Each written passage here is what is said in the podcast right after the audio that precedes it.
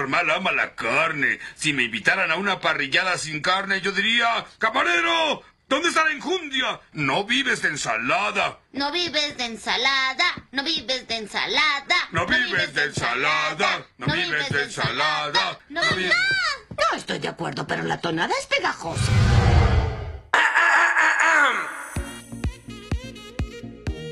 Güey, ¿por? Temporada 2, episodio 5. ¿Qué onda con el veganismo? Parte 1. Hola, ¿cómo están? Espero súper, súper bien. Me volvió a tocar llevar este capítulo. Estoy muy emocionada, la verdad, porque es un tema que me gusta mucho. Y el día de hoy tenemos una invitada especial. ¿Cómo ven? Pues primero que nada nos vamos a presentar y primero vamos a empezar con el invitado. Tenemos a Baruch. Baruch Serna. Y oigan, de ahí tenemos a Claudia. Hola, ¿cómo están? Alexis. Hola, ¿cómo están? Oigan, ese es mi saludo, ¿eh? Ya no se lo roben. y tenemos a Camino. Güeyes, bienvenidos a un episodio más de Güey por. Ay, O sea- Camino queriendo robar el Sí, o sea, spotlight. ¿por qué? de, "Ah, yo voy Güey, a es que, o sea, qué poco originales con su. Hola, ¿cómo están? Ah, Ya bye, chole, no. bye, Camino. Oigan, yo quiero, o sea, esta es la primera vez en la historia de Güey por que ten- tenemos un invitado en el capítulo 5 de temporada. Esto es porque Sí, esta es novedad. Es que vamos a contarles qué pasó en la primera temporada. En la primera temporada solamente tuvimos dos invitados y dijimos, güey, como que necesitamos más expertos, como que estamos hablando de pura mamada nosotros. Como que no somos suficientes en el Como que no podcast. sabemos nada. Entonces justo trajimos a alguien que sí sabe algo. Entonces, Susana, por favor, dan la introducción para poder introducir a Baruch y que se Introducción para poder introducir. Excelente. Exacto. sí, es que claro. sí, pues para introducir tienes que dar introducción, sino que Buenísimo. Ok, Con Inteligia. musiquita. Va. como Musiquita de ahorita. noticiero, porque tenemos No. expertos hoy.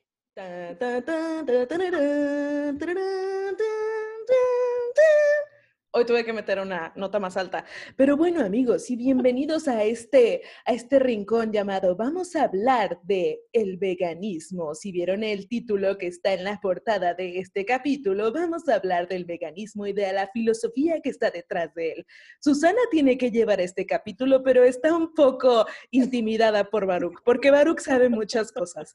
Entonces, Es que Susana era la más vegana de Güey por, y como Sí. que ahorita llegó alguien neta vegano.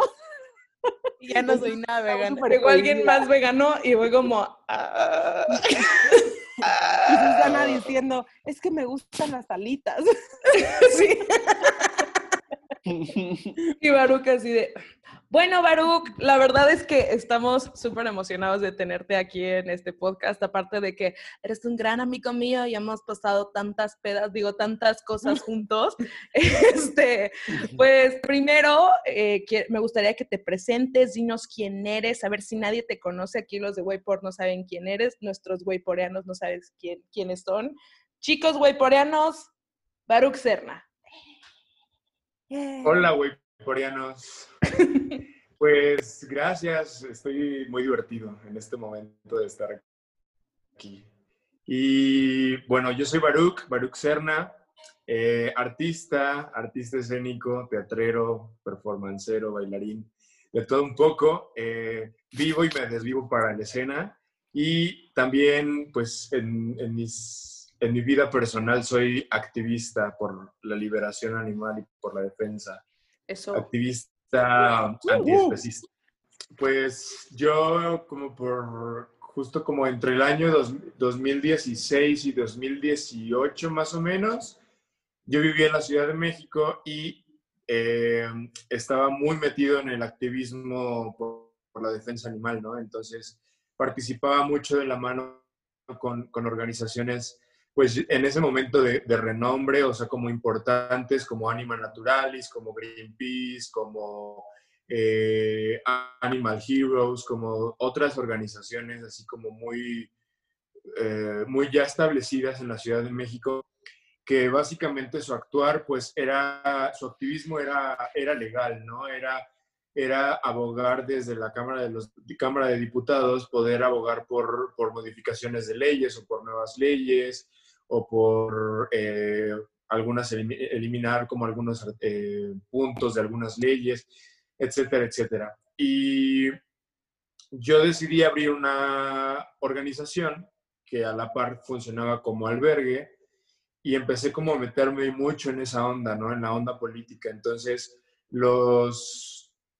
No eran pláticas ni conferencias, pero estos diálogos o, exposiciones eh, eh, que, que, que, logré hacer en la Ciudad de México, pues eran en la Cámara de Diputados, en los congresos para eh, modificación de, la, de, las leyes, eh, en exposiciones importantes eh, ambientales como las que hacen así de que en el Center o, o, en el Zócalo y así que hacen como grandes eventos y que suelen tener como panelistas o conferencistas, pues mi organización participaba y pues como yo la encabezaba, era básicamente yo el, el orador de la, de la, organización.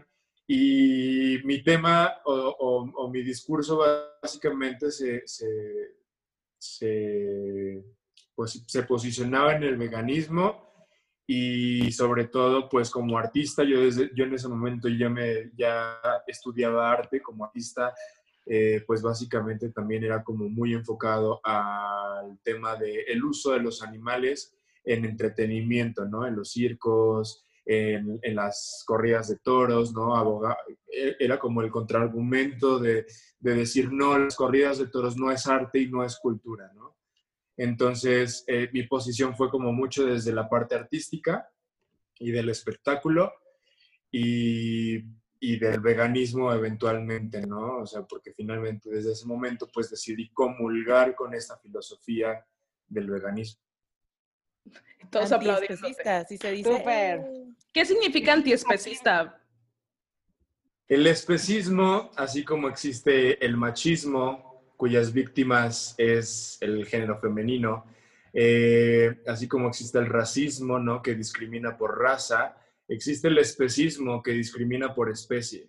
Oh. Y el especismo, pues, está muy de la mano con el consumismo, por supuesto, porque, pues, nos dicen qué, qué animal sirve para qué cosa y qué debemos hacer con cada uno de ellos a, nuestra disposición. Ese es el especismo. Antiespecismo, por supuesto, pues es contraponer esta idea de, que los animales tienen un, eh, son utilitarios, ¿no? Tienen este uso utilitarista. Wow. Güey. Todos los días aprende algo nuevo, güey. no manches. Y todos los güey porían así de, ah, anotamos. Sí, como Susana, tomando yo. Y yo, aquí estoy. Wow. Güey, del veganismo yo tengo muchas preguntas. Y como a Susana le trajimos a Mickey Mouse. a Mickey Mouse del veganismo. Sí, sí, sí, está soñada. Ay, no, les juro que sí, es que ya escucharon en capítulos anteriores que fui vegana dos años, de ahí tuve que dejar de ser vegana por que me enfermé, que no fue culpa del veganismo, sino como si tenía anemia, sí se dice anemia, ¿no? este, entonces, pues fue que digo, yo también no estaba llevando una dieta, o sea, como con, con, todo lo que necesitaba, ¿no? Pero pues hoy no vamos a hablar de mí, hoy vamos a hablar de Baruch y de toda la trayectoria que ha tenido, ¿no? Este, tenemos varias preguntas que queremos hacerte y esperamos que nos ayudes a contestar todas estas dudas que tenemos. Eh, Pero pues la, lo primer, primero lo primero, amigo. O sea, ¿cómo empezaste a ser vegano? O sea, ¿qué, Exactamente. Cómo, se te prendió la, la, el foquito que dices, güey? Eh, o sea, ¿en qué momento nació este rollo? Ah. No, no nací siendo vegano. Eh, pues porque vegano es una filosofía, no una condición, ¿no? No es como... Gracias. ¿Ya, ¿Ya ven por qué no quería hablar? Eh, yo decidí ser vegano porque tuve la fortuna de crecer en una familia eh, por parte de mi padre muy, eh, muy animalera, ¿no? O sea, tenía todo, yo llegaba a la casa de mis, de mis abuelos eh, paternos y tenían de que 20 perros y 7 gatos, ¿no? Entonces siempre crecí como muy rodeado de animales. Una de ellas es veterinaria, la otra es bióloga, este, otros dos son educadores como de ciencias ambientales. Entonces crecí como en, una, en un mundo en donde el contacto con los, con los animales pues siempre fue como muy fácil para mí.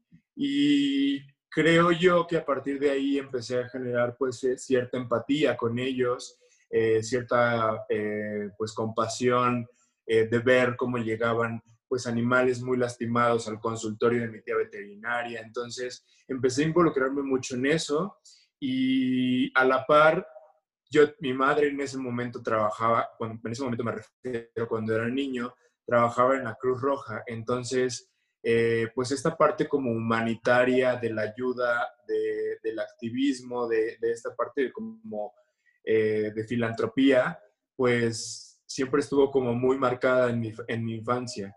Eh, cuando yo tenía 15 años, más o menos, como 14, 15 años, pues que yo ya empezaba a conocer un poquito más pues de la lectura, ¿no? A leer, a, a, meterme más en internet, como a empezar a conocer un poco de qué iba el mundo, empecé poco a poco a generar como esta, parte, esta postura ante la vida, como esta postura filosófica, política de, de, lo que en ese momento me parecía bien y o, o, no me gustaba o no me parecía bien. Entonces, desde ese momento, pues conocí yo el veganismo, conocí activistas, conocí como este mundo, me convencieron y tomé la decisión de, así de golpe, de, ser vegano. En realidad yo, yo no consumía mucho, mucha carne ni, ni muchos huevos, sin albur, ni muchos huevos. Gracias, gracias. Ni mucha leche. ay, no, ese es otro capítulo. Ah, caray. Entonces, eh, pues me fue fácil, fue fácil realmente para mí poder tomar esta decisión porque pues yo, yo no estaba, en, en, realidad nunca estuve tan, tanto a la idea de, de pues de ser eh, pues carnista, ¿no? Nosotros le llamamos carnistas o carnívoros. Eh, y, y, pues me fue fácil tomar esa decisión. Entonces a los 16 fue que decidí ser vegano por completo. Y, e una pregunta, Baruch. Sí, sí, sí. Ahí mencionas que te convencieron. ¿Alguien más te platicó? Y yo tenía ¿Cómo la estuvo misma eso? duda. Si alguien en tu familia, eh, creo que la pregunta de si naciste vegano no estaba bien formulada, pero sí podía ser si naciste en un como Ambiente. entorno o en una familia vegana, ¿no? Porque yo, de hecho, yo tuve una maestra que ella a sus hijos desde que nacieron en su casa eran veganos, todos eran veganos. Y dice que, que una, una vez a la semana sí les daban carne a los niños porque decían, yo no sé si en una fiesta infantil les van a dar un sándwich y se me vayan a intoxicar, pero, Claro. pero eh, crecieron los niños en un ambiente vegano. Entonces, eh, al, al decir que tu casa era tu familia, pues era tan animalera y así, ¿alguien tenía esta ideología o no? Sí comían carne y de todo. No, para nada, para nada. Eh, mi tía, de hecho, bueno, mi tía, la que es veter- veterinaria, es catedrática de la UNAM y está en contra de los veganos, ¿no? No, no le, no le caen bien.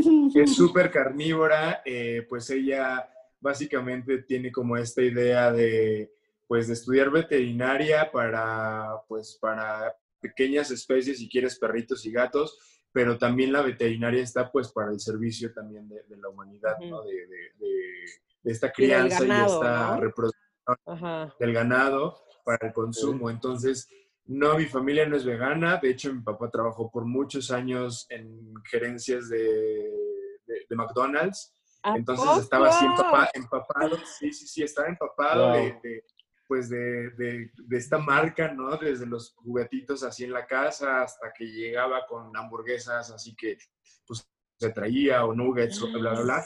Yo las comía de niño, por supuesto, y, este, y al decir que me convencieron, me refiero como a cuando empecé a meterme al mundo de las organizaciones y del activismo, empecé a conocer a gente, empecé a conocer eh, activistas ya, pues en este momento grandes, ¿no? Pero que en ese momento eran como muy, mu- vaya la- valga la redundancia, muy activos en su activismo. Eh, y lo que, me, lo que me convenció fue la filosofía de estas organizaciones, ¿no?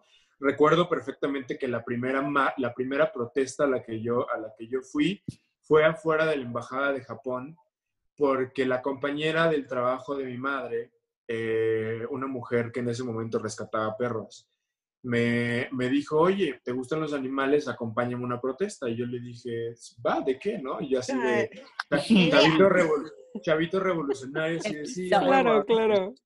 Y entonces eh, me dijo, pues, a la embajada de, de Japón, porque pues eh, tienen esta, eh, esta tradición de que cada, cada, cada- un- una fecha entre, no recuerdo qué día, qué día de octubre, permiten la matanza de delfines. Entonces me enseñó imágenes y para mí fue muy impactante. Lloré, por supuesto, ver esos videos teniendo 15 años y no sabiendo Claro. que en Japón Claro, sí. pasaba eso. Y fui con mucho coraje a gritarles a los japoneses. Entonces recuerdo mucho que, que esa fue mi primera protesta. Sí inicié gracias a ella. Ella, está, ella no era, ella era vegana, pero no estaba metida como en el tema del veganismo, sino del rescate de los perritos. Pero ella me jaló. Y ahí pues conocí gente, de ahí me fui moviendo, fui conociendo que no solamente eran los delfines en Japón, sino también eran los animales de los circos en México que tenían muy, mala, muy malos presupuestos y por ende muy malas condiciones, eh, que había una plaza de toros en México, yo no sabía, afortunadamente no me, no me tocó eh, crecer como en un mundo taurino, Claro. pero no sabía que existía una plaza de toros, ¿no? Y que, y que, que ahí pues llevaban a cabo, a cabo estas, pues, estos entretenimientos sanguinarios. Yo no sabía también, pues, eh, la forma en que domaban, por ejemplo, a las especies marinas para los espectáculos de delfines y orcas. Yo no sabía muchas cosas y ahí me fui enterando y entre más me iba enterando, más iba forjando, pues, esta convicción filosófica y política de, pues, muy, muy mía, ¿no? Entonces, eh, ahora sí lo asumo, asumo como, como que soy vegano por convicción, porque así he decidido llevar como mi filosofía y mi postura política que definitivamente creo que todo ser humano necesita tener sí o sí a huevo una postura política. Necesita decidir qué está chido y qué no está chido para él y para su comunidad. Oye, por y una supuesto. pregunta. Perdón, ya aquí ya me quiero meter. Este, o sea, el veganismo va más, a- o sea, lo que nos estás diciendo va más más allá de simplemente no consumir carne, ¿no? O sea, todo lo que estás diciendo, o sea, me imagino, ¿no? O sea, ahí estoy, voy a meter tantito de mi cuchara. Yo me acuerdo que cuando yo igual iba como en, en prepa, secundaria, tenía como 15, 16 años, empezaron a enseñarnos estos videos de cómo, eh, ay, de cómo matan a los cochinitos y de cómo matan a, las vacas y de cómo, o sea, como toda esta industria de, de comida rápida y de lo de los pollitos y este, que son nuggets y así. O sea, digo, yo tiene, la verdad es que yo sí no como nuggets desde que vi ese video, pero como que hay varias cositas, yo me acuerdo que desde ahí empecé a, a tener como esta parte de ya no querer ir a zoológicos, ya no querer ir a acuarios, ya no querer ir a ninguna de estas cosas, porque pues como que me abrieron los ojos en ese momento, ¿sabes? Y yo me acuerdo mucho que luego era un pleito con mi familia, porque a mi familia les encanta así de que si vamos a un lugar, güey, vamos al zoológico de la chingada, ¿no? Y yo así de, no, ¿por qué? O sea, ¿por qué siguen yendo? Y entonces, obviamente, pues era así de que mi papá me decía, entras porque entras, ¿no? Y yo, o sea, obviamente cuando estaba más chica, ¿no? Y entre, pues más, más crecíamos, yo prefería, si les decía, si quieren ir a hacer como cosas de diversión, vamos a un brincolín. Entonces, yo prefería como, bueno, no sé si ahí está el conector. Yo prefería ir a como otras cosas de diversión. Y me acuerdo que creo que fue en mi último año de, de prepa, creo que era en el 2013, ya no me acuerdo.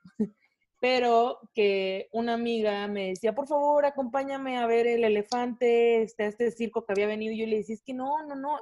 Y ella igual estaba como súper en contra de todo el maltrato animal. Me dijo, es que me dijeron que ya no va, o sea, que ya se va a acabar. O sea, esta es la última vez que van a ver este animales en circos y estoy súper feliz y quiero, o sea, va a ser como mi única oportunidad, porque pues a menos de que vaya a pinches Tailandia, que también eso está mal, a ver a un elefante, ¿no? Entonces, este, me decía, es que por favor, no sé qué, y yo así de, bueno.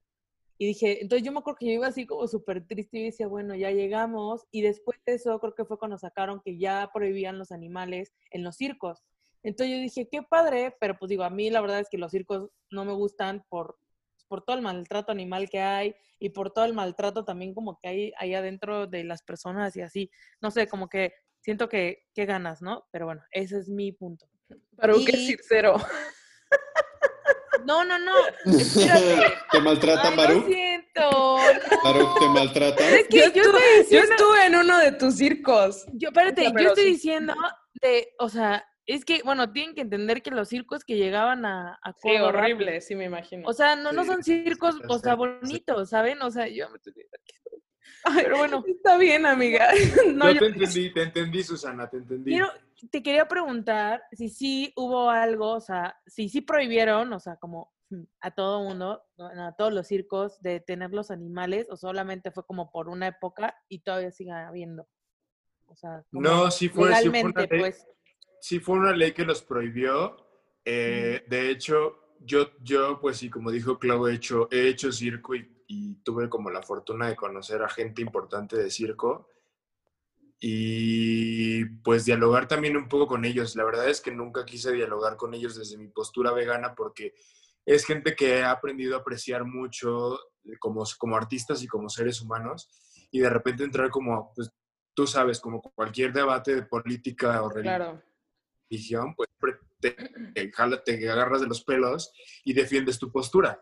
Entonces nunca realmente debatí con ellos, pero sí estuve como en- es- escuchando mucho lo que ellos decían a partir de que esta ley entró en vigor. Y lo que sucedió es que sí, entró en vigor prohibiendo eh, en absoluta eh, cualquier tipo de especie eh, no consumible de animales en circos. ¿Qué quiere decir? Que todas las especies silvestres, ¿no? O sea, changos, cebras, elefantes, jirafas, camellos, todo lo que está catalogado como no consumible mm, se prohibió. Los animales de consumo, pues a fin de cuentas son los más ahí. jodidos y, y los circos, algunos circos siguen teniendo de que burros, caballos, ponis, El caballo perros. Sí, no, no, no como no consumibles de alimento, pero sí con este, con este utilitarismo. de Utilitar, pues, ajá. Ya, gracias, gracias. Wow. Sí, sí, sí. Entonces, eh, sí se prohibió, algunos circos siguen teniendo, la verdad es que muy pocos, porque a partir de esa ley sí reconozco que psh, los circos se fueron para abajo por completo por muchas cuestiones. Sí. Entonces, muy pocos sobrevivieron y los pocos que sobrevivieron, pues realmente no tenían ponis y caballos, tenían animales, tigres de Bengala, ¿no? Entonces, tenían animales muy caros. Entonces, eh, son los que siguen funcionando, pero siguen funcionando con, su, con el elenco humano, ya no tienen animales. Sí. Wow. Es que digo, yo también, o sea, creo que, o sea, si nos ponemos a pensar como un poquito en eh, todos estos como animales que utilizan para el espectáculo, o sea, yo lo veo desde que tú tienes, o sea, tú tienes un perrito, ¿no? Y cuando le estás enseñando, educando, ¿no? Diciéndole como, no te hagas pipí aquí, ¿no? Este, de repente hay ciertas personas que les pegan bien feo, ¿no? Entonces es lo mismo con todos los animales. Si tú quieres que el, digamos, el, el elefante se pare en dos patitas, pues tienen que hacer como, o sea, como que todavía pienso que, o sea, yo no sabía que todavía podían tener como animales este, de consumo, se puede decir, este, porque, pues digo, aún así al caballo le tienes que, o sea, le- le- les pegan, ¿sabes? O sea, digo, yo no sé, yo no conozco a nadie, o sea, digo, a lo mejor ha de haber, qué padre, ojalá haya así, pero personas que sigan teniendo como estos como caballos y todo ese rollo, pero que no los lastimen. O sea, porque yo lo he visto hasta cuando, no sé, la gente que hace ti- equitación, tú Claudia, tú hiciste equitación en algún momento, Yo o hice sea, equitación. les tienes que pegar para que te, o sea, pues les pegas con el palito, ¿no? Entonces, no Con sé. el fuete. Sí, o sea, en realidad cuando, cuando yo hice equitación, a mí sí, o sea, porque había, había uno... No, no, no. Había un, para, para que los caballos corrieran, como para que ellos corrieran en el, en el hípico, como para que estiraran sus, sus patas. ¿Sus Músculos. patas? ¿Sus piernas? Es que son más grandes. No son patas. ¿Son patas? Patas. Ok, sus patas. Muy bien. Ya me puse roja yo. Este, sí, le- sí les pegaban y yo me acuerdo que así me enojaba un buen. Y cuando a mí me dieron el fuete, yo no lo usaba. Le hacía así. Le hacía así. Pero el caballo, de todos modos, era un malagradecido. O sea, me tiró diez veces esa cosa. Pero esa era la personalidad del caballo. O sea, no, no tenía nada que ver. Pero, a ver, ya hablando así que todo esto, es que, híjole, o sea, e- e- Ay, este perdóname, yo me puedo llevar no, la no, no, hora sí, entera. este, este, este tema, sí, todo este tema en cuestión así como de los animales, el consumismo, el capitalismo, o sea, como que todo, sí es algo muy cabrón, o sea, sí siento que nos podríamos echar como 10 series de, de esto así, De todos los capítulos siempre decimos que podríamos echarnos 10 capítulos. pero este Sí. sí porque aquí está Baruch y él sabe cosas, en el No, otro, pues, obvio. en el otro Toda seguramente temporada. el capítulo 2 iba a ser de, bueno, pues como lo hablamos en el capítulo pasado, eh, sería muy tonto. Pero, pero Baruch, o sea, yo lo que, lo que me gustaría como entender, porque dices que todo el mundo tiene que tener una, una postura política, este, filosófica, este, y Social. social. eh, pero el veganismo, o sea, de hecho, hasta que, hasta que no hablamos contigo la semana pasada, yo no tenía ni puta idea de que el veganismo es una filosofía, no es nada más de que una dieta. O sea, ¿cómo, Claro. cómo, cómo, cómo está eso? O sea, me, me gustaría Cuéntanos. entenderla. Sí, claro. Bueno, comencemos. eh, me gustaría comenzar diciendo que eh, el veganismo está por y para los animales, ¿no? Es, es, es el único eh, motor para esta filosofía que a la vez se, tendría que volver en una práctica. Lo que sucede es que el vegetarianismo, que sí es una dieta, ¿no? Que sí es eh, esta, esta práctica también, pero de la ingesta de alimentos, pues tiene así años de, de- desde comienzos de la humanidad, ¿no? O sea, desde comienzos de la humanidad, por supuesto que han existido humanos que, que, pues, que, que se han negado al consumo de cualquier producto animal o de carnes. Entonces, eh, no es viejo el vegetarianismo, es, es muy, muy, digo, no es nuevo, es muy viejo, es muy antiguo.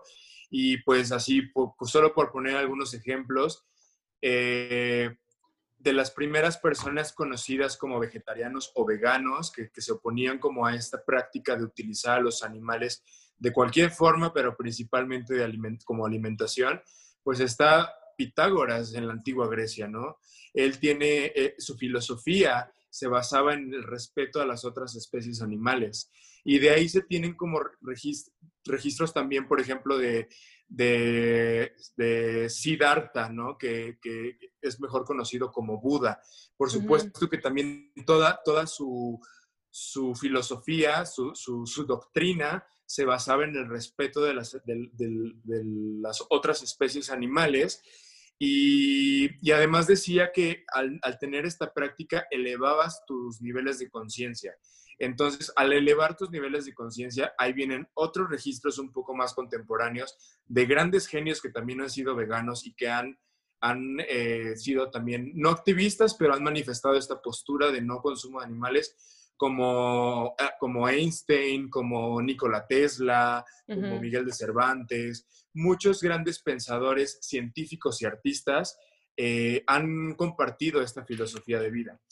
Pero no existía como un término como tal del veganismo, ¿no? Por eso no me refiero a ellos como veganos, porque en ese momento no existía el término veganismo.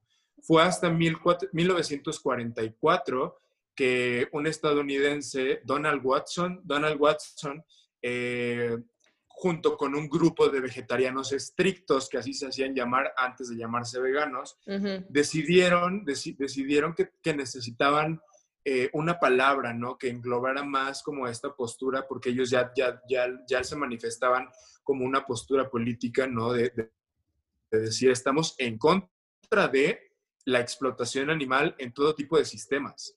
Entonces necesitaban una palabra que los definiera y deciden hacer The Vegan Society. Y The Vegan Society hace un manifiesto en donde se, por primera vez se enuncia la palabra vegan, ¿no? Vegano. Entonces, a partir de ese momento, 1444, es que surge el término vegano y surge para quedarse como una filosofía, por- porque es una forma de pensar y no solamente una forma que- de pensamiento, sino una práctica, ¿no? Una práctica en el día a día eh, formada y fortalecida por esta postura política de ir en contra de lo que el sistema nos dice que tiene que ser, que es el consumo de los animales de cualquier especie en cualquiera de sus formas, llámese vestimenta, entretenimiento, eh, maquillajes, este, alimentación, vestido, todo tipo de, maltrato hacia los animales eh, lo, pues lo niega, ¿no? Lo niega esta postura del veganismo. O sea, básicamente hablar del vegetarianismo, ese sí es como un estilo únicamente de alimentación, no, no está fundamentado en ninguna filosofía. Y hablar del veganismo sí.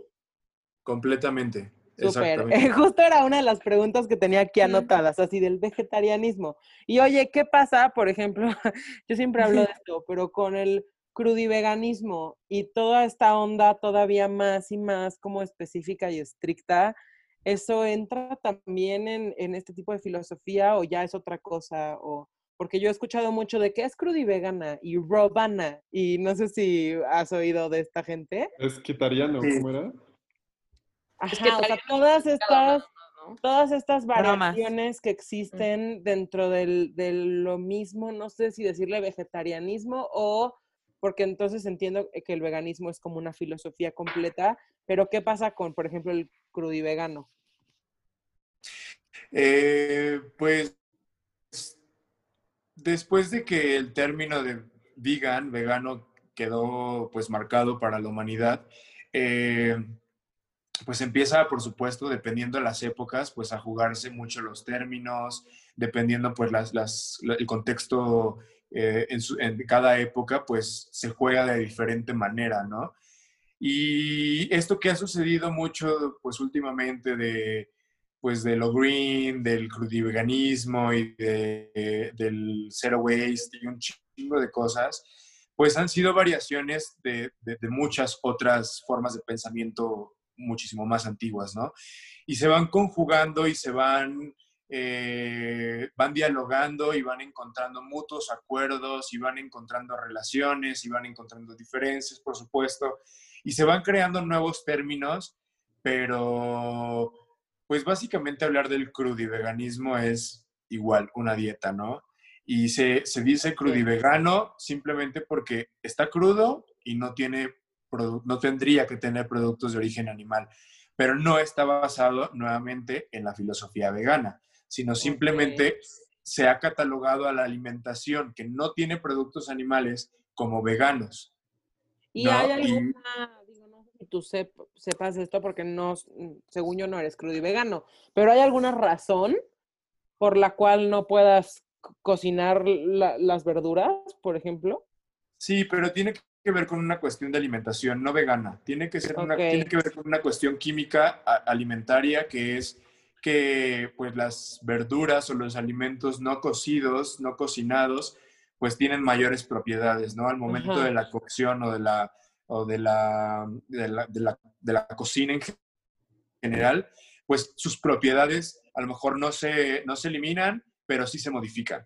Entonces, el- la, la- la dieta eh, de, del crudismo, perdón, Ajá, ok. no, no crudivegana, la dieta del crudismo, ah, ok. eh, pues va de eso, va de no cocinar o cocinar de cierta forma o a cierto tiempo la cocción para evitar que se pierdan por completo los- las propiedades de los alimentos.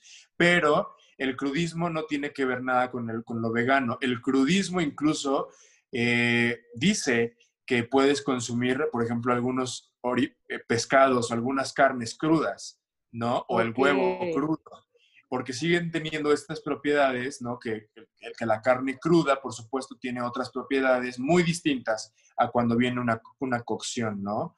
Entonces, eh, o cualquier O tipo sea, de entonces, cocción, el cocinar. término crudivegano no está bien. Está bien, que lo utilice quien quiera, pero pues solamente saber Mm. que no precisamente está basado en la filosofía vegana. Puede ser meramente alimenta- eh, de alimentación, ¿no? Alimentario por completo, de, pues, eh, yo decidí, o sea, pon- Ah. pongo un ejemplo, yo decidí ser crud- crudivegano porque me enteré que al cocer mis alimentos pierden propiedades y no quiero. Y también me volví vegano porque, o mi alimentación se volvió vegana, a lo mejor no sigo esa filosofía, pero si mi alimentación se volvió vegana, porque me enteré que también que, que es perjudicial para mi salud consumir leches, lácteos, eh, carnes transgénicas, este, etcétera, etcétera, ¿no? Consumir bachoco, que es así lo peor de los pollos. Claro. Yo me enteré así de lo peor y decidí ser crudo y vegano. Pero no precisamente lo estoy haciendo por la filosofía vegana, porque hay muchas personas que no tienen idea de lo que viene esta filosofía vegana y, este, y creen que simplemente por, por el hecho de, de eliminar eh, alimentos de origen vegetal de su alimentación son veganos, ¿no? Cuando Ok, está, o sea, el término es válido si llevas la filosofía vegana y aparte el crudismo, eres un crudo y vegano. Sí, sí existe. Sí, pues es que viene un poco como de cómo te quieres asumir, ¿no? O sea, si te quieres Ok. asumir como, como unicornio, pues eres un Ajá, como te quieras etiquetar, Claro. exacto. Volvemos al capítulo de las Lo de las etiquetas. Pero, pero no, o sea, no, el crudismo está separado del veganismo por completo, no tiene nada que ver y más bien fue como una conjunción ahí de palabras Ok, ahí que porque se están unió. relacionadas con la alimentación. Es que, Claro. oye, ¿sabes qué? Bueno, les platico así en corto. Hace unos cuantos años fui con una amiga, tengo una amiga que le entró, como que le quiso entrar a la onda vegetariana, pero al final pues, no se le armó, no, no lo logró. Pero ella, cuando estaba incursionándose en todo este mundo, me llevó a un Vegan Fest que se hace todos los años en Tulum. Y fui con ella al, al este festival vegano. Y me acuerdo que para mí era un universo nuevo. O sea, yo jamás había estado tan cerca de ni de la comunidad vegana, vegano. ni de un vegano. no, ni, ni de, de todo, ¿sabes? O sea, habían cursos de cocina, habían pláticas, conferencias, talleres, de todo. Para mí fue una experiencia increíble. Y me acuerdo que íbamos porque iba esta chica, Robana, a dar una conferencia y ella era como, wow, la eminencia youtuber de wow, wow, crudivegana, sí. lo max, ¿no? Y entonces fuimos a la conferencia, al final ni siquiera me acuerdo. La única conferencia que se quedó así como impactada en mi mente, de hecho es algo que tenía anotado porque quería preguntarte si has oído de eso. Hay un, puta, no sé si sea un movimiento, un, un no, no sé qué sea, perdonen mi ignorancia, pero se llama Lunes sin carne. No sé si lo has escuchado, supongo que sí, Baruch, que Sí, es este eh, movimiento, organización, no sé bien qué sea, en el que te hablan. eh, fue la única conferencia en la que, eh, aparte de hablar de los derechos de los animales, hablaban del medio ambiente, de cómo si todos aplicáramos el lunes sin carne, el mundo sería como lo soñamos, ¿no? Entonces, esa fue la conferencia que más se me quedó a mí así como clavada durísimo de decir, no manches, sí, definitivamente es, cierto. Y es a lo que te quería preguntar, porque hablando de que si el crudiveganismo y toda esta onda, eh, no podemos ignorar el hecho de que ahorita está de moda ser vegetariano, está de moda decir que eres vegano y que no comes carne. Y entonces quería como de esta forma así como incursionar el tema de la moda, porque sí, definitivamente, como incluso lo platicábamos la semana pasada, sí es una moda. Y entonces, pues, profundizar un poquito en esto, ¿no? De, de qué onda el lunes sin carne, si no eres una persona que, practi- que practica siquiera el vegetarianismo, eh, ¿qué onda? Todo, no sé. Platícanos, Baruch. Yo, yo antes de eso quisiera, quisiera hacer algo para poder como meter a los wayporianos en contexto. A O sea, ver, échalo. Porque, o sea, sí, me explicaste la filosofía vegana y más o menos ahí voy entendiéndole. Pero, por ejemplo, pongámoslo en una, en una persona. Si tú estuvieras haciendo un sim de los sims, este, y dices, va a ser vegano y va a seguir la filosofía vegana, ¿qué es lo que no tiene que hacer? O sea, ¿qué es lo que- de lo que está en contra de así? No, obviamente no comer Enlistémoslo. Ajá, enlistémoslo. ¿Qué sería exactamente? O sea, si yo digo, yo quiero seguir la filosofía vegana de pies a cabeza completamente, ¿cuál, ¿qué sería como mis do's y don'ts? Las características. Pues es que al ser una filosofía realmente no se vuelve una forma de adoctrinamiento, ¿no? Se vuelve Ok. un libre pensamiento. Entonces, Ok. no hay realmente como una Biblia vegana con las Ujú. reglas y los mandamientos que, que debes seguir.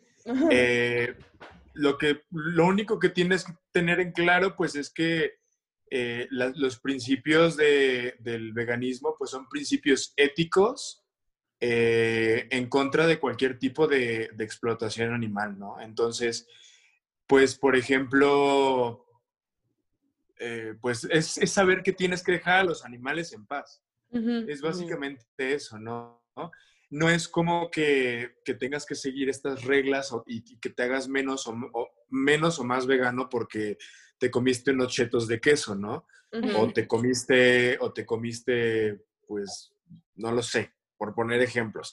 Eh, entonces, yo creo que las, esta moda de, de- que se, se ha convertido, el en la que se ha convertido el veganismo y el vegetarianismo, pues han sido consecuencias, han sido consecuencias de que el veganismo y el activismo por la defensa de los animales ha- se ha hecho tanto ruido a lo largo de los, por sobre todo de los últimos 20 años, que pues ha, ha comenzado también a interferir un poco en otros sectores como el ambientalismo, como la salud, como, el- como la parte económica, eh, como en muchas otras, eh, en muchos otros sectores, porque pues si bien es cierto que la, filosofía vegana se basa en principios éticos por, para los animales, de protección y de respeto a los animales, pues también es cierto que científicamente, pues eh, estas prácticas de emancipación por la explotación animal, ante la explotación animal,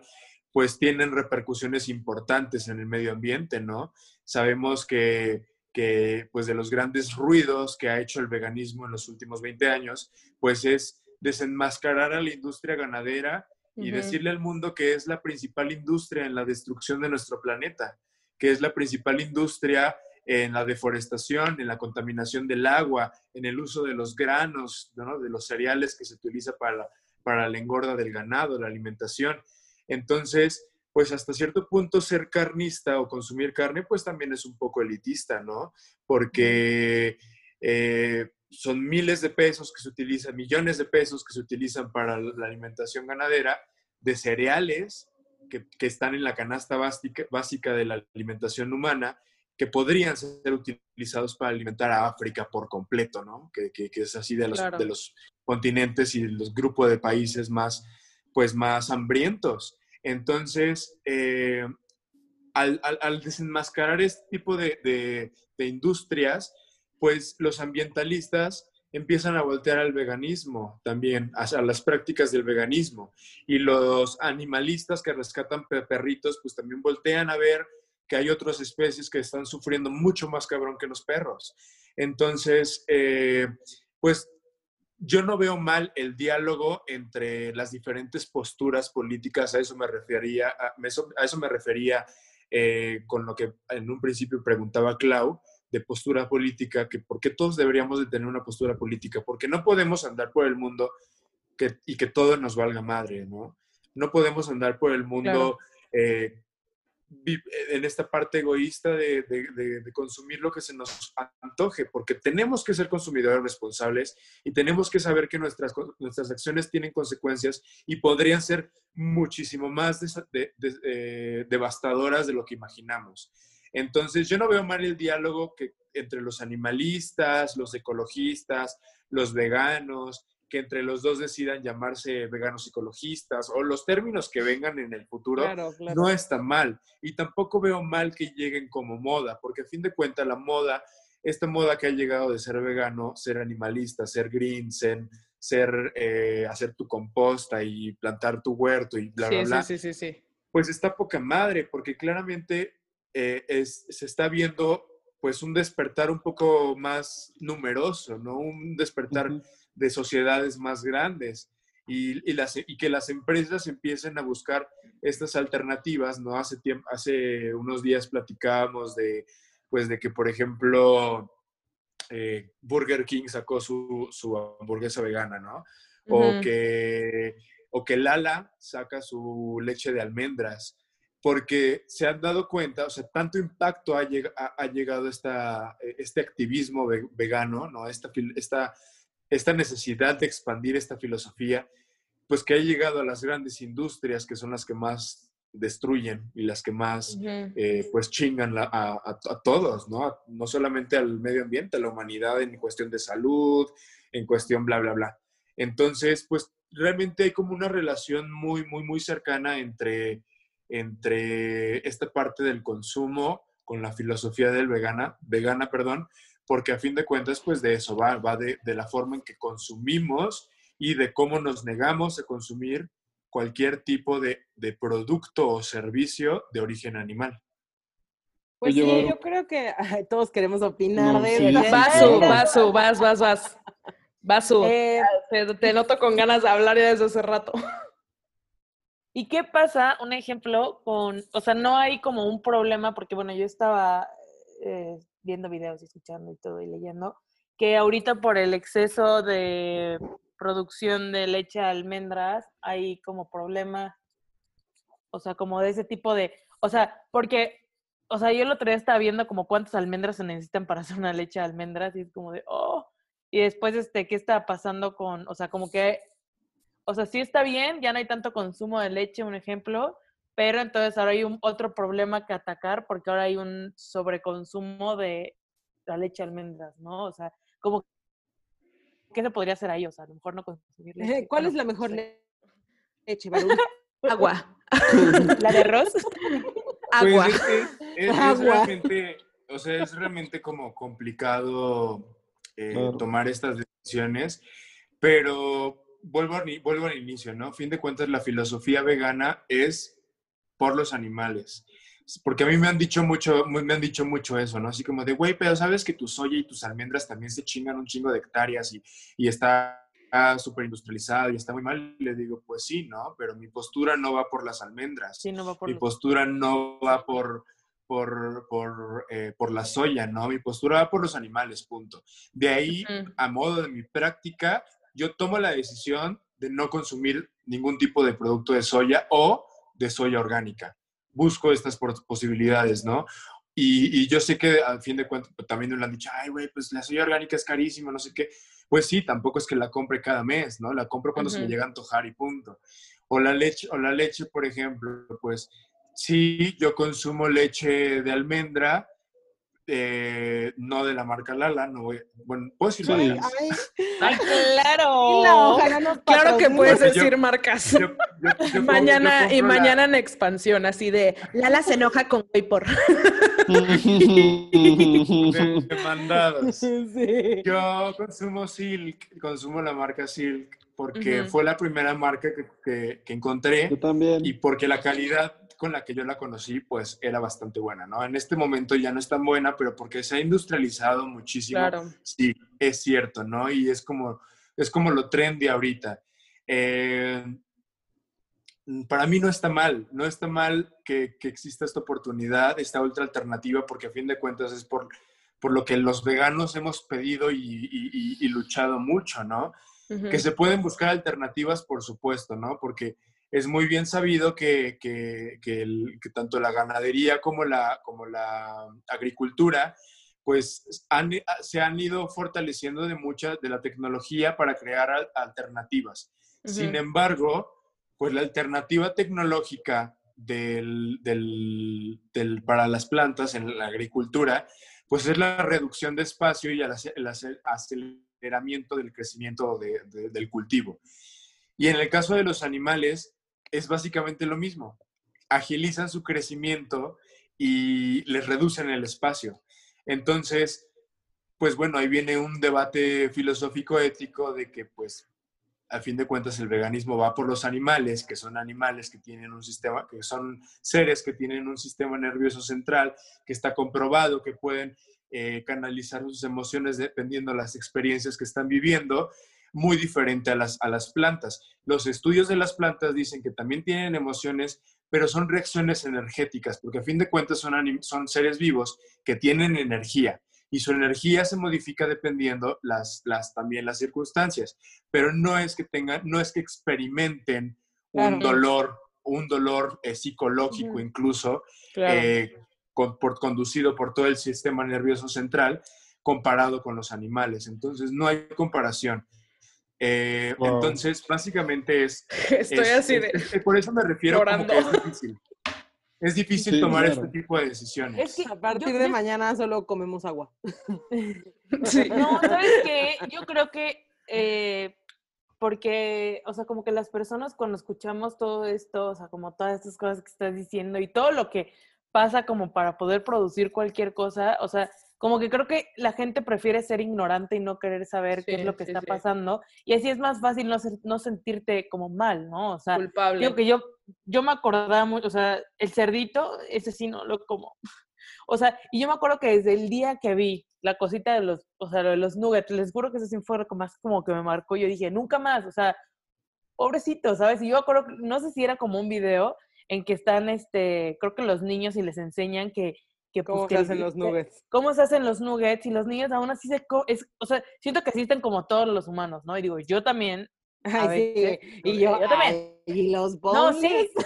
Y ya sé, ya sé, ya sé. Por eso mismo me siento mal. Pero digamos, un ejemplo. No, obvio, obvio. O sea, es, es como esta parte en la que yo te quería preguntar, Baruch, que tú decías, yo consumo, no sé, yo sé que yo consumo esta leche, no sé qué, de almendra y así, ¿no? O sea, ¿qué pasa, un ejemplo, si yo sigo la filosofía, vamos a hacer comillas, ¿no? Porque no la estoy siguiendo. O sea, ahorita les dije que consumo carne de vez en cuando. Pero, o sea, lo que me refiero, no por eso, ¿no? O sea, a lo mejor esta parte de, este, que ahí creo que nos metemos otra pregunta que teníamos, ¿cómo estamos 100% seguros que la marca que estamos utilizando es completamente vegana, ¿no? Porque hoy en Me día, robaste ¿cómo? mi pregunta. ay, perdóname, Ay, no, son preguntas de Waypor. Es de Waypor, de todos los Wayporianos. Este, no, este, pero como, o sea, muchas veces pasa que a lo mejor, o sea, ahorita como está de moda ser veganos, a lo mejor ya hay muchas marcas que nacen siendo veganas, ¿no? Y hay otras que no son veganas y de repente, ups, ya soy vegana. Entonces, Ah, ve- ¿cómo como saber? decía Baruch, Burger King con su hamburguesa vegana, ¿no? Con su opción vegana. Sí, pero acá yo me refiero como más a productos como ropa, este, maquillaje, este, Calzado, Calzado. no sé. Sí, sí, o sea, de, Sí, el de calzado los también. diferentes productos que consumimos de manera general y de manera masiva, algo que podamos diferenciar las marcas y de que genuinamente nos sintamos tranquilos con, con nuestras decisiones de compra, ¿no? Hay que hacer mucha investigación o qué nos recomiendas. Eh, en Estados Unidos hay una ley que les pide a todas las marcas registradas pues anunciar si son eh, cruelty free o no lo son. En sus empaques deben de tenerlo. Esa ley no, por supuesto, no existe en México y en la muy gran mayoría del mundo. Entonces, eh, lo que nos queda pues es ocupar el bendito San Google para poder buscar eh, estos listados de estas grandes eh, eh, organizaciones que han to- se han dedicado a incluso a espiar, a meterse hasta, hasta la mera industria del- del- Ujú, del- ujú. del- de las compañías para Claro. ver el proceso, ¿no? Para ver el proceso que ocupan. Y hay videos, hay mu- muchos videos eh, de cámaras ocultas detrás de, de McDonald's, detrás de Palmolive Colgate, detrás de Dove, Sí, sí, sí. detrás de Unilever, detrás de muchas grandes compañías que experimentan con animales de una manera brutal, que nadie quiere ver esos videos. Sí, claro. Eh, entonces, ellos, ella- estas, estas, estas organizaciones tienen listados ya muy actualizados, muy bien establecidos de las, de las grandes compañías y sus productos que son veganas o, y- o de las que no son veganas, ¿no? De las que realmente siguen pues con esta retrógrada eh, práctica de experimentación animal. Y pues es la única forma hasta ahorita, ¿no? Hasta, a- hasta ahorita es la única forma de poder realmente identificarlas. Además, pues bueno, tenemos que hacernos también el hábito de leer las letras chiquitas de lo que nos estamos metiendo al cuerpo, Claro. ¿no? O sea, de, Ujú. de, de- de- de- de ver en las pastas de dientes no solamente los ingredientes, que hay muchos cancerígenos y muchos químicos muy culeros, sino que también hay que ver, eh, pues, de, de dónde son, ¿no? O sea, de a qué compañía o a qué industria pertenecen y así nos vamos a dar una idea. O, en el mejor de los casos, ya hay muchas compañías nuevas, sobre todo, muchas marcas nuevas, perdón, que ya incluyen el sello del conejito de, de cruelty free en sus empaques. Entonces, es la única manera que podemos tener por seguro que, que- que, pues que estamos consumiendo un producto libre de, de experimento animal, ¿no? Libre de crueldad animal. Hablando en cuestiones de, de, pues de personales, ¿no? Como jabones y cosméticos y demás. Claro. Eh, y también de algunos derivados de origen animal. Este, pues por ejemplo, ¿no? Las gelatinas que tienen como la grenetina, que nadie sabe qué es la grenetina, pero pues que bueno, se obtienen de los cartílagos y huesos Sí, pues, sí, de, sí. de los animales. Y así hay muchos, por ejemplo, el colágeno, las cremas ah, de, que tienen colágeno, pues bueno, es colágeno ani- animal. Entonces, todo, todo, todo esto, pues, te lo va a dar solamente por la información que, que, que- que de mucho te ayuda, pues, meterte a, a Google y, y buscar. Sí, Es la sí. única forma que Claro. podemos de, de- de saberlo, porque no, no tenemos esa ley que nos diga así luego, luego, eh, como ahorita, ¿no? La pinche ley de exceso de azúcares o de, de grasas trans o lo que sea, pues no existe ese un sello exceso de violencia. No Exactamente. ¿no? En las inversiones existe ya un término que se llama ESG, que es Environmental, Social, Corporate y algo más, que todo, todas las empresas que están listadas dentro de esa lista seguramente tienen como lo que tú dices, ¿no? Cruelty free o tienen ¿no? de, como de sellos.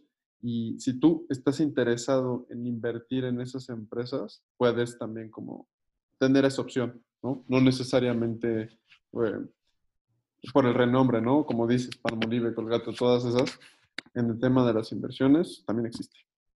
Bueno, yo quería comentar, ahorita que hablábamos de las etiquetas, del cruelty free, el conejito y demás, hay una etiqueta que a mí me causa mucho conflicto y es que me causa mucho conflicto las latas de atún que tienen el sello que no, no se matan a delfines.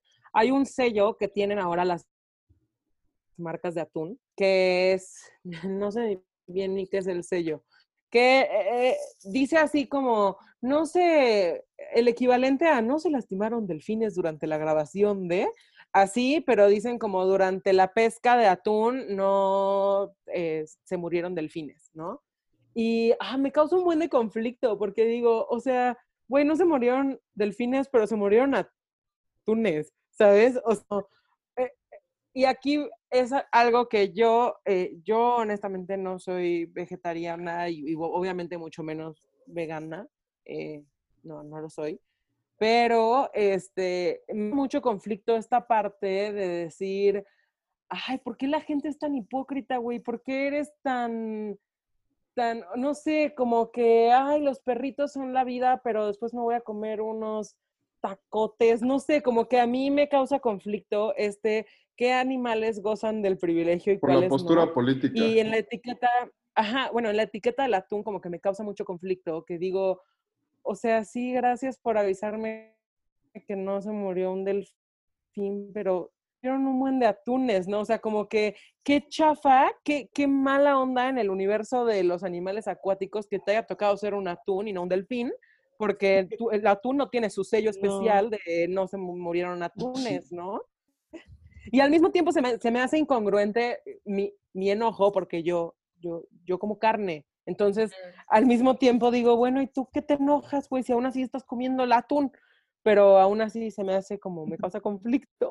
Es muy raro, eh, o sea, yo, yo, yo no, no, no entiendo muy bien como ese, ese conflicto que, que luego que luego tengo, o sea, de verdad, ahorita que he estado en, bueno, que en pandemia así, he tratado de bajar mi consumo de carne así cañón, pero de todos modos, o sea, como que de todos modos me sigo sintiendo una hipócrita, ¿sabes? O sea, como que me siento súper mal y, y, Sí, igual, igual. y como que, o sea, por ejemplo, ahorita yo estoy en una dieta específica, entonces no puedo comer nada vegetariano ni... De hecho, o sea, la dieta tiene que tener huevos y así, porque si no me voy a descompensar horrible. Pero de todos modos, como que, como que digo, ya necesito empezar a hacer esto porque ya, ya me siento mal. O sea, yo sí soy mega pro animales, todos los animales me encantan, o sea, menos las arañas y así, porque como que, no sé, me, me dan mucho miedo, los insectos me dan mucho miedo, pero como que todos los animales yo los amo mucho y, y como que, como que me siento súper, y sí, no, no, no me siento, soy una hipócrita porque O sea, tengo a mi perrita y la amo con todo mi ser. O sea, yo monté caballos y aunque me tiraron 10 veces, lo seguía queriendo mucho.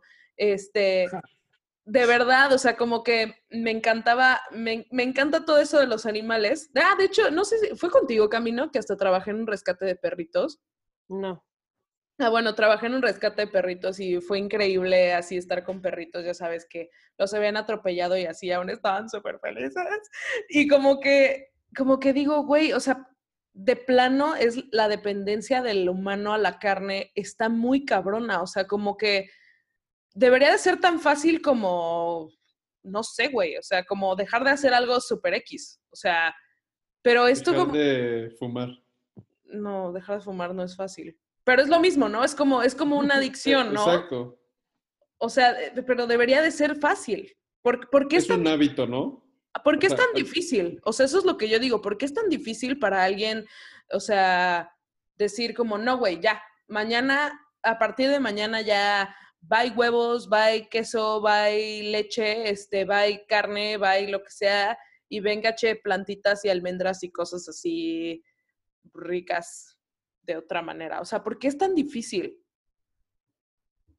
Pues a mí me parece que es muy difícil porque es cultural, Ya. porque crecimos en- en- con esta idea, ¿no? De que desde hace muchísimos siglos tenemos esta idea de que dependemos de este consumo y que es necesario para, para el ser humano, ¿no? De hecho, algunos argumentos en contra del veganismo, pues dicen incluso esta teoría de que el humano evolucionó gracias al consumo de, lo- de la carne, o el cerebro humano evolucionó a, a partir del consumo de la carne. Pero pues a fin de cuentas sigue siendo una teoría, no está completamente comprobada y pues también hay teorías de, pues, de evoluciones de sociedades vegetarianas, ¿no? que han tenido como mejor, mejor, eh, mejores sistemas de producción en todos los sentidos que, el- que otras sociedades que no lo son. Entonces, eh, a mí me parece que por eso es muy difícil, porque desarraigar lo que ya está cultural, culturalmente como mm, sobrepasándonos, pues es nadar contracorriente y es muy complicado. Es como que también querer desarraigar pues el racismo de muchas sociedades, el machismo de muchas sociedades, así lo mismo el especismo de muchas sociedades, ¿no? Claro. Porque pues a fin de cuentas esta parte utilitaria nos va a seguir diciendo que es más importante la vida de un delfín que de un atún. Y eso es el especismo. Y nos va a seguir diciendo que es más importante eh, cuidar a tu perro que cuidar a una gallina. Y, y- Ujú. y, pues no, ¿no? ¿Por qué distinguir Sí, de, sí, de sí, las especies? Sí, básicamente somos racistas, pero con animales. O sea, si lo pusiéramos como en situación humana. ¡Wow! Discriminamos por especie, exacto. ¡Qué desmadre! Sí, está muy cañón, pero bueno, igual nada más así como tocando de embarrada el tema de la moda que platicamos hace rato. Eh, sí creo que, digo, nadie lo puede decir mejor que tú, Baruch, pero sí ahorita como que se puso de moda esta onda súper verde y entonces súper vegetariana y de disminuir tu consumo de carne. Pero yo creo, y, y aquí dime si, si, si piensas lo contrario, pero creo que hay modas como buenas. O sea, modas que dices, digo, como que podría estar de moda, no sé, no se me ocurrió algo. El otro día dijiste patear niños y eso Ajá, o sea, como que podría estar de moda patear niños, ¿no? No. Y entonces está, está gacho, es una moda gacha, pero cuando la moda es como hacer tu composta y ser sustentable y separar la basura y comer menos carne, creo que aunque sea una moda, eh, no deja de ser una moda que al final es benéfica. Y sea una moda o no, y a la chava le dure un año o le dure una vida, eh, por lo menos durante un año es una persona que dejó de comer carne, ¿no? Y, yo creo que debe de tener alguna forma de impacto en, en, en lo que sea, en la sociedad, en los hábitos de consumo, porque a lo mejor de 100 personas que se sumaron a la moda, 5 les latió y se quedaron. Y entonces, gracias a esa moda, ahora de 100 salieron 5 que se sumaron a, la filosofía vegana y que de poco a, de, como de a poquitos se va haciendo un cambio. Entonces, no sé, nada más como que a mí me intriga mucho ese tema de la moda, ¿Por qué? Porque sí, obviamente hay un rollo de, capitalismo y de consumismo y de lo que decías, ¿no? El Carl's Jr. que pone su hamburguesa, su opción vegana o demás.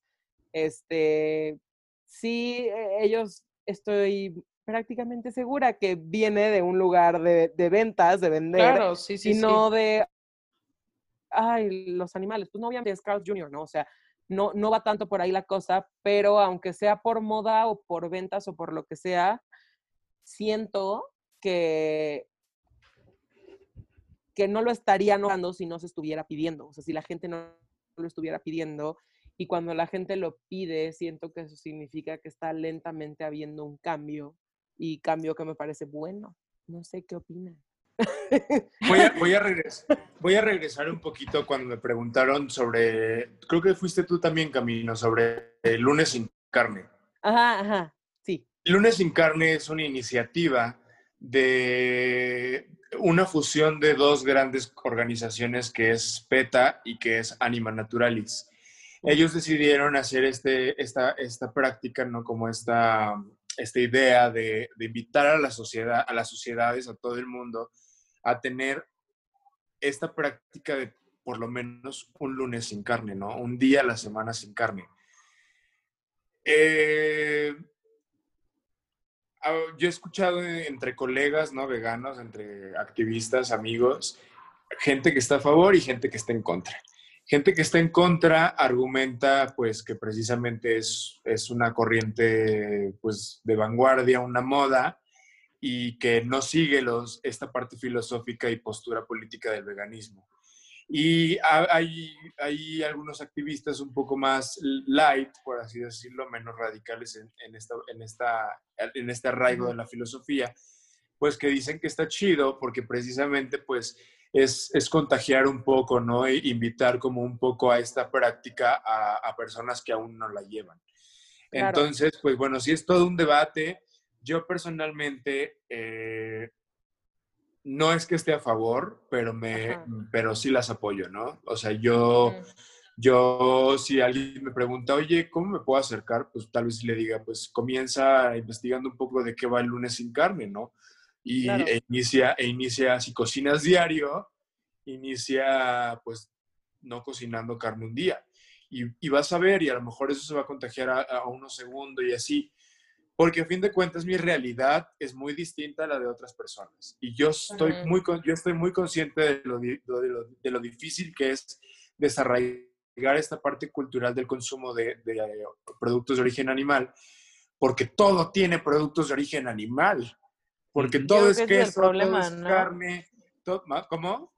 Que, que es que cuando están hablando de dejar de consumir, el problema es que yo creo que actualmente todo tiene un poco de producto animal, ¿sabes? O sea, sea lo que sea, es como, de seguro ese le utilizaron un pedacito de animal, claro, ¿no? O sea, y aparte está como en casa, ¿no? O sea, eh, en la generación que nos crió, son súper carnívoros, ¿no? O sea, y yo, yo cocino de repente vegano, o sea, de repente hago mis recetas veganas y es típico comentario como de papá, ¿no? De, ah, pero ¿y la proteína? O sea, como que no, no entienden que no vayan a comer proteína animal, o sea, no lo entienden. Dicen, y mi papá, mi papá me encanta porque dice como, no, pues sí está muy rico, sí está rico, pero pues, pues voy a sacar un jamón, aunque sea, ¿no? O sea, como que siente que no comió, sí comió puras verduras o, puro, si comió vegano ese día, si comió vegetariano, bueno, vamos a usar vegano porque me encanta hacer como la tinga vegana y demás.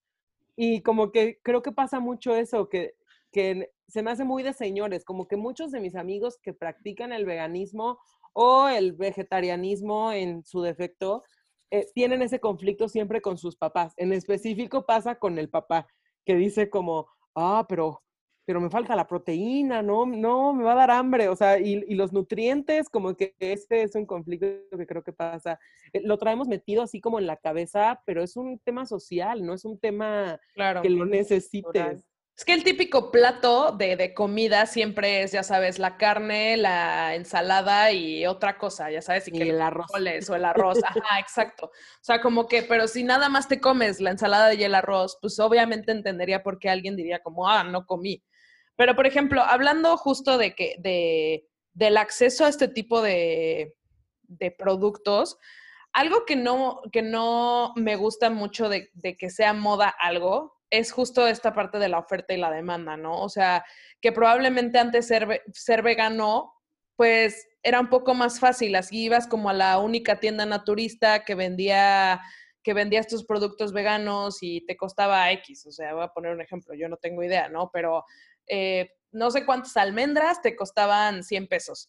Y ahora justamente porque todo el mundo quiere hacer, o sea, ya sabes, quieres, quieres o sea, no, no necesariamente por ser vegano, ¿no? Pero se te antoja hacer la receta que viste en TikTok de, de un, este, de una lasaña de berenjena, este, sin carne. Y, Y ya y es carísimo. ya es carísimo, ¿sabes? O sea, como que, como que eso también digo que, que aquí hay un problema.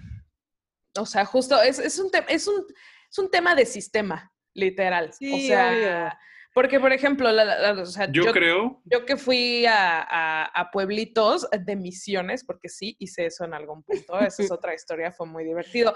Pero con todo eso, o sea, ellos tenían sus gallinas y ellos literal lo que comían era huevo, arroz, este, frijoles y tortillas. Esa era como su, su Dieta alimentación. básica. Ajá, y es, digo, si se sentían muy fancies, o sea, también mataban a un puerco, como cosas así, o sea, como, pero ellos no, o sea, no podrían ellos ir al súper y comprar, este, la, ya sabes, como la, la tinga vegana o, Obvio, obvio. o el queso Ahí está. vegano, ¿sabes? Entonces eso es, es como que lo creo que, que yo ese digo, es como, el... Güeyes, güeyes, interrumpimos esta transmisión porque el capítulo está larguísimo, entonces decidimos dividirlo en dos. Así que no se pierdan la próxima semana la parte 2 de este capítulo. Así que regresamos a la transmisión para que puedan escuchar el final. Bye. ¿cuál va a ser el emoji de este capítulo? Ay, Obviamente le no, toca la a Baruch. canción de Baruch. Mira, Baruch, te vamos a explicar. Tenemos una dinámica para ver quiénes realmente son súper seguidores de Güey, porque son como dos personas. Pero, este, una es mi mamá, güey. lo peor es que mi papá jamás ha comentado. O sea, Te creo que, amo, le, mamá, creo que le escuchó el piloto y ya. Pero eh, siempre, siempre ponemos un emoji para que la gente vaya y lo comente en la portada del capítulo de Instagram. Puede ser cualquier cosa. El pasado fue un unicornio. ¿Este qué va a ser? Ah, yo quiero ser unicornio, güey. Lo siento, ya te lo robé. lo ganaron. Quiero ser un alien. El Ok. alien, me encanta el alien. Va, ok, va, va. perfecto. Ok. Ok. Emoji de alien en el cover de este capítulo. Si Ya llegaste hasta acá, tienes una orden en este momento de ir a poner ese comentario en la foto de Instagram. Cinco, seis. ah. Baruch, muchísimas gracias por estar en este capítulo de Wayport. Estamos muy emocionados por haberte tenido con nosotros. Obvio no va a ser la última vez, seguramente van a salir 80 mil dudas más, entonces, pues qué orgullo tenerte como amigo. Muchas felicidades por lo que haces, estoy muy orgullosa de ti. Y pues nada, ojalá y, ojalá y sigamos rompiendo barreras y tú rompiendo barreras con justo esta filosofía que está muy interesante. Y también acuérdense que van a poder encontrar el Instagram de Baruch. En, Claro. si le dan así swipe a la foto del cover, van a encontrar la carita de Baruch para que le pongan cara y ahí sus redes para cualquier cosa, duda o lo que necesiten. Nutriólogos veganos, lo voy a seguir insistiendo, lo que quieran. Pues a Corte. romperla. Pues Súper, muchas gracias. Pues Baruch, esta es la parte en la que Gracias cantamos. ¿Cantamos? Cinco, seis, siete y...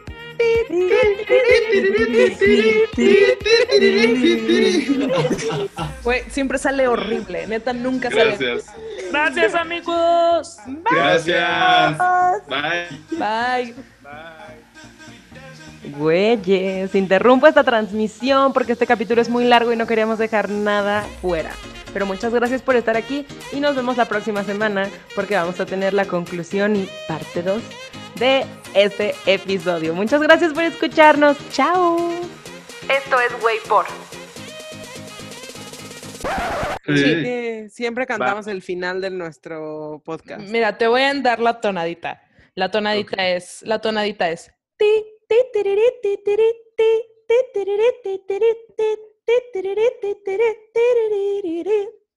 ya, todo. es suficiente.